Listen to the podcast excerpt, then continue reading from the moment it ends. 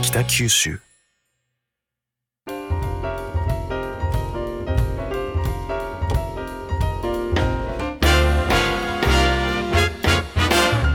おはようございます。西日本新聞社が素敵なゲストと一緒に北九州の歩き方をお話しする番組ファンファン北九州。ナビゲーターの勝木雅子です。同じく西日本新聞社の野口きっ子です。はい野口さん今日はちょっとダイエットの話とかをしてみたいんですけどそうですね。あの、私もダイエットずっとやってまして、着るだけ、食べるだけ、飲むだけ、もういろんなことをやってるんですけれども、今、あの、人生最高値をずっと更新してまして、なかなか何をやってもちょっとよくできないと。私も同じく50代になってから人間は食べれば太るものなんだっていうのを50になって気がついてですね 人生最高値を更新中の勝木ですで今日はですねあのそれ私たちのために栄養学のプロをお招きしてますので楽しみにしてました。はい、早速お呼びしましょう。九州女子大学教授として栄養学を教える傍ら、サッカー J3 ギラバンツ北九州の栄養指導もなさっている管理栄養士の友江美希さんです。よろしくお願いします。はい、よろしくお願いしよろします。くお願いいたします。先生、ね、さっきはい私さらっとギラバンツの栄養指導って言っちゃったんですけど、なんで大学の先生がギラバンツの栄養指導をなさっているんですか？あの現玉井会長と、はいはいえっと産業医科大学の学長の前の学長なんですけども、はい戴冠式がありまして、そのパーティーがあって、はいち。ょうどトイメンに座られたんですね。玉井さんが。はい。はいでその時にはい J2 にまだいたと思うんですけど、ああの入れ替わりをしながらちょっと強くしたいんだと。で食事が全くできてないので、っていう話をされたので、はい私は学生に生のその選手の人たちのあの栄養管理を勉強させたいと思ったのではい何かあったら声かけてくださいって言ってたんですよ。はいそしたらある日突然はいあのその頃はあの社長だったのではい。学校の方にバンと来られてあぜひとも あ栄養管理を手伝ってくれということで、はい。それから始まりました。あ、そうなんです。い、や、玉井さんの行動力もすごいですね。運命のパーティーですよね。はいそうですよね。ええはいそれで先生もまあお引き受けしましょうっていうことに。はい。その時はまだいい選手って言ったら言葉悪いんですけど、うんうんまあ J2 ではい。まあそこそこそう強かった時ですからね。まあはいであこれで強くなるぞと思ってたら何を思ったのかうん10名ぐらいトップ選手がガラッと入れ替わったんですそうでしよ。たね。それが今ですね。はいはい。はい。でもですね今はやっぱりいろんなことを体組成とかいろんな食事調査とかやってるんですけども、はいまあ、大学を卒業したはい選手がとても多くて、はいやっぱりはい栄養っていう重みを知らなかったんですけども少しずつですね体ができてきました。体脂肪があの減ったということとやはり筋肉量が増えたということと、はい。それと食事が、はい。あの血色が多かったんですね。血色ってつまりご飯抜くってこと？抜くんですよ。これが一番いけんことですね。そうですね。はい。いや運動選手は食べないといけないでしょう。はい。あまり言うとちょっと怒られ ちゃいそうなんですけどもやはりあの例えばコンビニに行って、はい。まあジュースとサンドイッチでそれから練習に入るとか言うからうん。もう本当にあのせっかくはい。トレーニングで鍛えた筋肉。はい。筋肉っていうのははい。車で例えるとはい。タンクになるんですよ。はい。ガソリンタンクなんですよ、筋肉が。はい、でガソリンは糖質なんですよ、はいで何を思ったかギラワンツの選手は、はいささみを食べとけばはい。筋肉がついて長期的に走れるとかですね。私も思ってるんですけど。あダメですね。あのやはりええ血色をすることで人間の体って次に自分の筋肉、せっかく作った筋肉取られちゃって空っぽになってるタンクにはいお昼ボンと食べるとそこにぐわっと吸収するんですね。はい。でもっと吸収しすぎると脂肪あお腹の脂肪とか あのそういうのになってあ蓄えていくんです人間ってそういうふうになっちゃってるんで、はいはい。だからやはり3食をしっかり食べてはい空腹感を持たせないということとはい次大切なのがやっぱりギラバンズの選手だけではないんですけどもやはりものすごい距離走りますよね。はい。長期的に血糖値の維持が必要なんですよ。はあはだから例えばあのマラソン選手でよく昔女性がパッターンと倒れてましたよゴールでね。倒れ込むとか？はい。それって筋肉の糖質を使い果たしてしまってはい。もう脳のエネルギーになる糖が頭までいかなくなっちゃってあのあパタッと倒れるというような状態です。だから一般の人がはい例えばあ。はい。もうご飯食べなくってささみとかはい。そういう風なばっかり食べてるとですねはい。脳に糖質がいかないからはい。日中ぼーっとしたりで夜にはい。ガツガツ食べてはい。痩せない筋肉つかないっていう悪循環の繰り返しが起こるんですよ。なるほど。はえ、ちょっと話戻そうですね。はいなんか陸上選手とか、はい、ささみばっかり食べてるイメージがあったんですけど、はいダメなんですか、ささみは。ダメなことはないんです。例えば、はい。短距離選手ではい。筋肉隆々、はい。えーっと 100m 走の方たちははい。側筋っていう筋肉外側に出てるはい。大きい筋肉をは鍛えないとはい。ダッシュ力がつかないんですね。だからその人たちはささみ食べてもいいんですけど、はいしっかりとビタミンとかあ。はい。ミネラルをはい。ちゃんとプロが見て取ってるんですよ。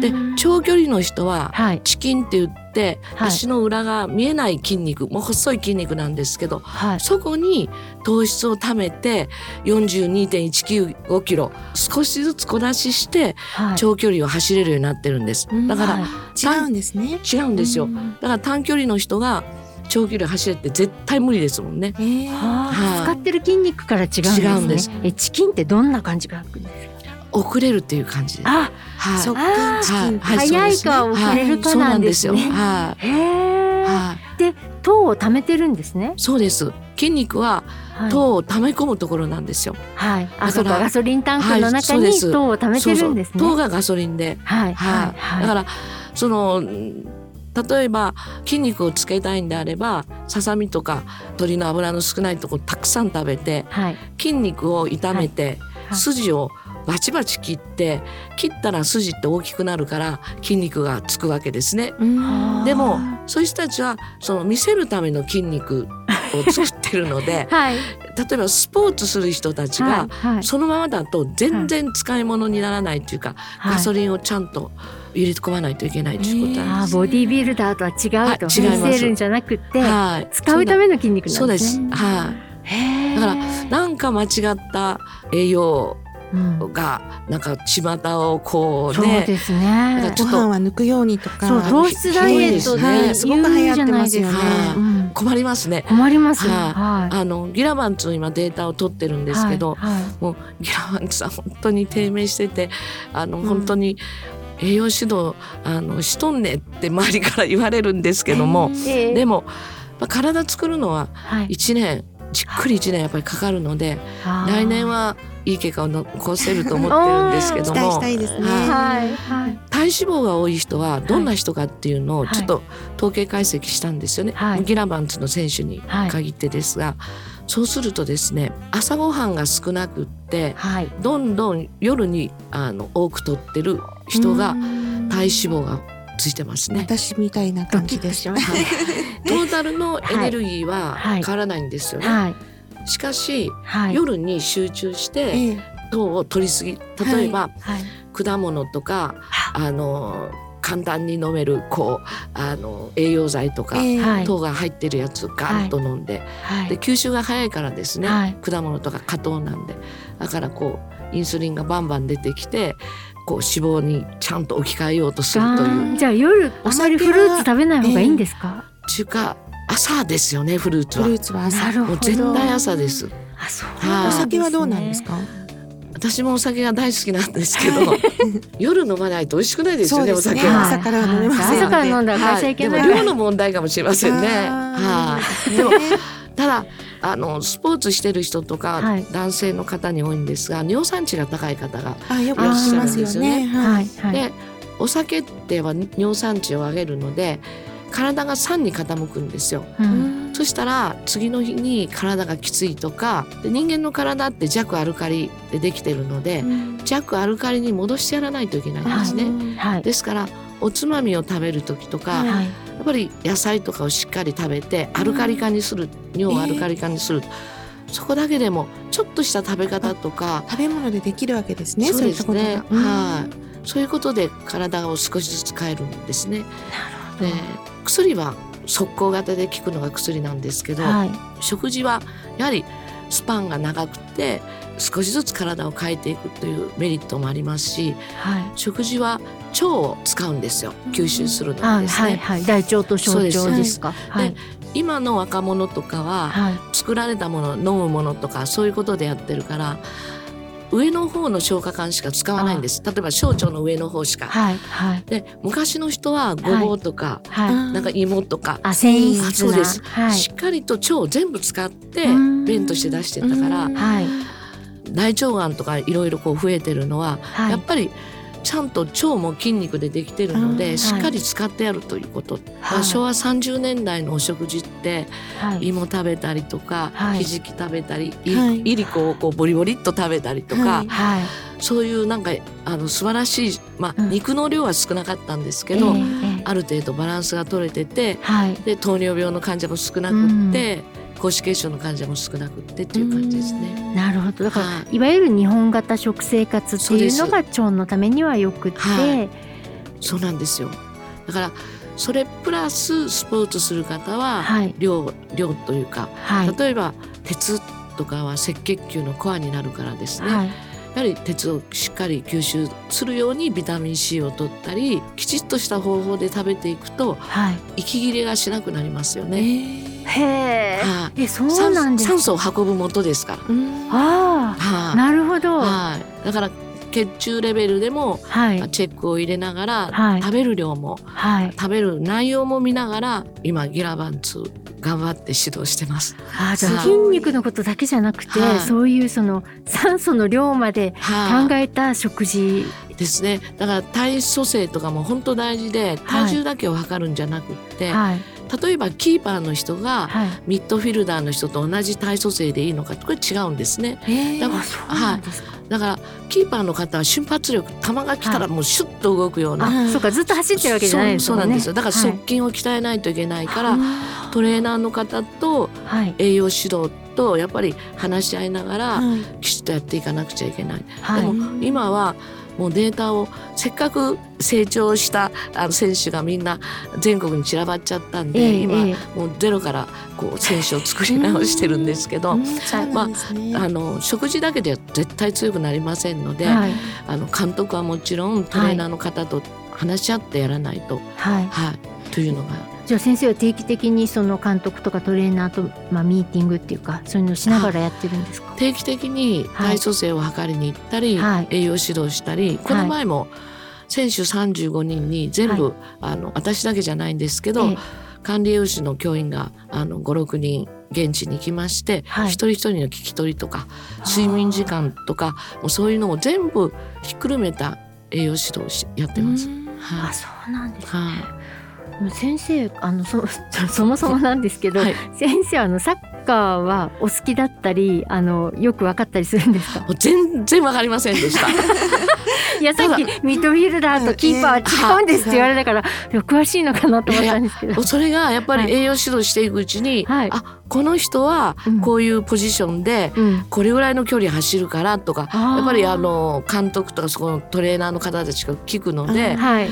だんだん詳しくなって役割と全然違うわけですね。よ。しなきゃいけないことが。学生もあの本物のプロの選手ええやっぱり違うから、すごく勉強になってますね。えもう本当にあの栄養管理させていただいてええ。私も勉強になりましたしええ。学生たちもなんうんか教科書見るよりも10倍ぐらい、はい、それはそ。うですよね、はいだって学生さんもいずれ管理栄養士になって、はいまあ、どこかの企業そか学校とかそういうところではい栄養指導するわけですよね。はいこんないい実地訓練ないですね。そうですね。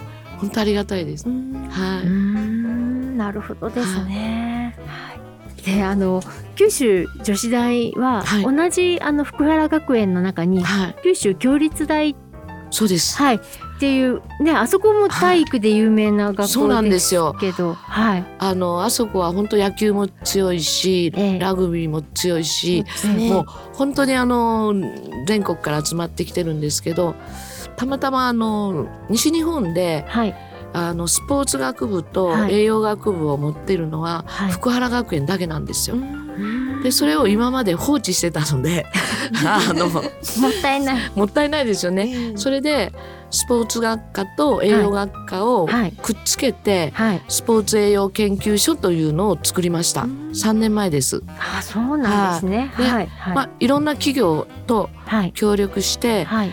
例えばある大きなあの油脂と豆乳の会社なんですけども、はい。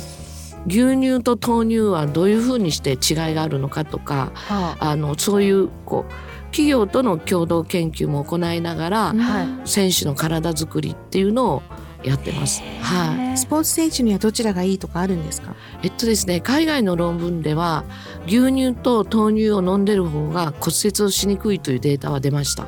両方飲んだ。はい、はい。でもうちも豆乳とか豆腐とか全くうちの野球部も監督から怒られるかもしれませんが 食べてなかったんですよ。ええもうほとんど、ええもうほとんどささみ。あ、やっぱり。はい。もうささみですよ。私のイメージは。はいででもそうじゃないんだ。はい。うんでささみってビタミン B 群とか入ってないんですよね。はい。であ油がないからですね。で点滴をするとブドウ糖の点滴をするとき皆さん黄色くなった点滴見,、見られるでしょ、はい。はい。あれって総合ビタミン剤ではい。ビタミン B 群とか入ってて、うんはい。糖を取った時にビタミン B1 がないと乳酸が溜まってくるんですよだからうん。ちゃんとはい。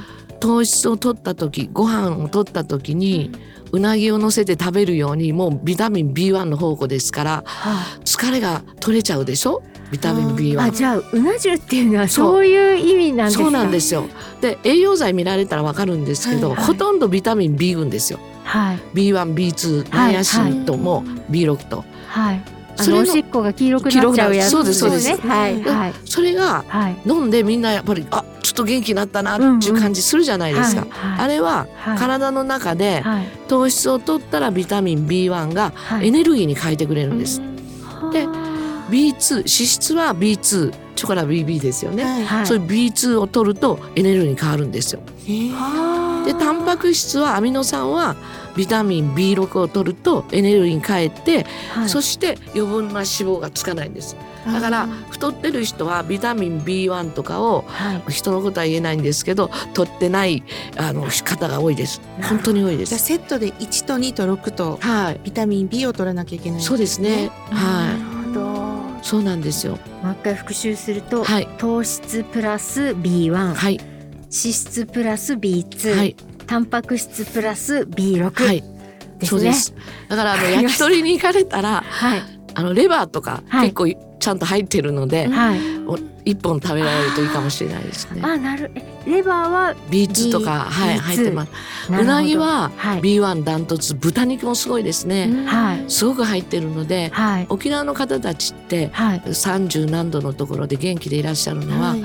今はちょっと変わったかもしれないんですけども豚肉とやっぱり青い葉っぱの野菜とかゴーヤとかしっかりと食べられてるからお元気なんですよね。なるほど。はで昔、はい。ちょっと高齢者の研究で、はい。これ論文にしたんですけどはい。ビタミン B1 がはい。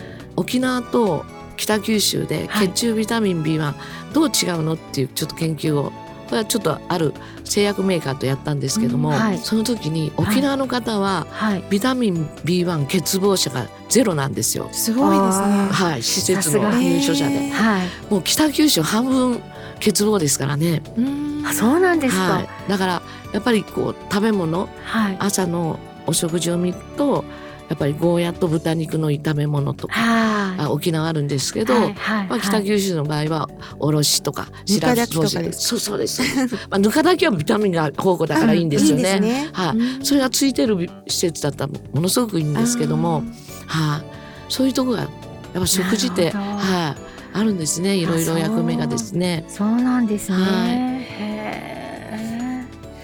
ーであとまあギラバンツの栄養指導だけではなくて、なんかユースそうなんです。にも。なさってますよね。そうなんです。まあギラバンツの地域貢献事業だと思うんですけど、ははい。い。あのそれは保護者に、そうです。あの保護者とはい。子どもたちに、はい。あのまあ、ギラバンツの今はちょっと弱いんですがもう根本から強くしようということで、はい。あの小学校と中学校にはい。年1回ずつはい。調理指導とはい。講義と、はい。でギラバンツの選手が、まあ、体作りとかサッカーを教えるということで、はい。それと北九州のあのスポーツのとこ入っていただいてはい。北九州と福原学園とギラバンツでうん。来週あ11月もあるんですけどもはい。やります。例えば、去年はカルシウム骨折する子がやっぱり小学校とか多くて、はなぜカルシウムを取らないといけないのかっていう話とかはい。保護者の方たちにははい。やはり取りやすいカルシウムの取り方それもお金を使わないでうん。取るようにしようとかはい。そういうこう本当にこう身近なはい。栄養指導というか、はい。理想ばっかり言うとですねええ。やっぱり続かないんですよね。ええ。そうですね、はい。きついことは。そうなんですよ。だから栄養指導はやっぱりその人が実行可能な内容を見つけ出して、はい。そして優しく優しくって簡単にできてお金を使わなくってうん。長続きするようにはい。が一番、はいうん。ポイントですかね。でもあの保護者の方たちに栄養指導してるとちょっとびっくりしたことがあって、はい。アミノ酸の製剤とかをですね、はい。やっぱり小学校のから飲まされてるって言っていいんでしょうか？あ飲んでる子ども脳たちが、にいいからっていうはのは聞いたことあります。いでもですえね、えやはり子どもたちって、ええ。腎臓と肝臓ってまだまだあの未熟なんですよ。できてないんですよ。はい。で大学生でうちの福原学園の野球部で調べたんですけどはい。やはりそういうアミノ酸系をすごく飲んでる学生ははい。腎機能と肝機能がやっぱり飲んでない子に比べて優位にそこまで悪くないんですが、ちょっと落ちてきてるよっていうデータはあるんですよ。あじゃあ負担がかかってるってことですか？はい、未熟な臓器にすごいタンパク質はうん。もうアミノ酸ですからね、はい吸収すぐするから、普通のタンパク質は細胞の中から胃酸で溶けて小腸でゆっくり吸収するから、はい。負担が少ないんですけども、えアミノ製剤とかはええ。もはい。うすぐ吸収できるえようになってるので、はい。未熟な肝臓で吸収っていうか分解されて吸収されてまた腎臓で掃除して外に出すという、窒素にして出すという、えだから長期的に飲むのはちょっと小学校早すぎるのかなっていうのはあ前回ちょっとお話あししました。そうですはい。ね。なだからちょっと、まあ、小さい時に筋肉つけさせて早くトップクラスのっていうのがあるんでしょうけど、はい。やはり食事をしっかり正常に正常っていうか普通に食べていただいて、はい体作りをするっていうのが、まあ、小学校中学校のかなとは思います。なはい、るほど大ですね人でもやっぱり負担がかかるんですか？その取りすぎっていうのはアミノ酸の。もちろんかかります。うん。例えば、肝機能が弱ってる方健康診断見たらわかるんですけど、うん。例えば AST、ALT、ガンマ GPT とか、まあ、お酒を飲んでる方は高くなるんですが、はいはい。AST とかちょっと若干高いかなと思った方に、はい。ドンとそういうタンパク質を過剰なはい。タンパク質になりますからはい入れると、はい。やはりあの徐々に徐々に負担はかかってきますよね。えで特に腎機能もう65を過ぎるとだんだん腎機能が悪くなっておしっこが出ないよとか、はい。ー出にくいなとかいう感じんそういう方たちにもすごく負担がかかりますね。あそうそはいうなんですね。じゃあやっぱり食事から取るっていうのが一番基本そうですね。なんですねはい、だからゆっくり消化吸収できるっていうのが、はい食事をたくさん食べ過ぎてもそこまで急激に体が悪くなるとかじゃなくって、うんまあ年数かかるんですけどはいやはりゆっくり消化吸収をするっていうところが食べ物のいいところだと思います。なるほどですね。はいいやー奥が深いけど私たちのあの 糖質ダイエットとかささみとかいうのは。全然違うっていうことがええよくわかりましたね。あのちょっとね残念ながら今日はそろそろお時間になってしまったので、あの来週また続きをお伺いしたいんですけど、は、はい。い野口さんいかがでしたでしょうか？もうなんか目から鱗で体を作るっていうのはもう科学の製品を工場で作るようなそういうお話なんだなっていうのでありがとうございます。はい、大変勉強になりました。はい、ありがとうございますあ。りがとうございます。本日は北九州市の折尾にあります九州女子大学教授でギラバンツ北九州の栄養指導もなさっている友江美希さんにお話を伺いましたありがとうございましたありがとうございました。ありがとうございました。ファンファン北九州では皆様からのご感想を募集しています。ハッシュタグファンファン北九州でご意見ご感想をお寄せください。スマホアプリのポッドキャストや Spotify、 Voicy では今日のお話のディレクターズカット版として放送できなかったお話が聞けるほか過去の放送のアーカイブも聞けます。それでは次回のファンファン北九州もお楽しみに。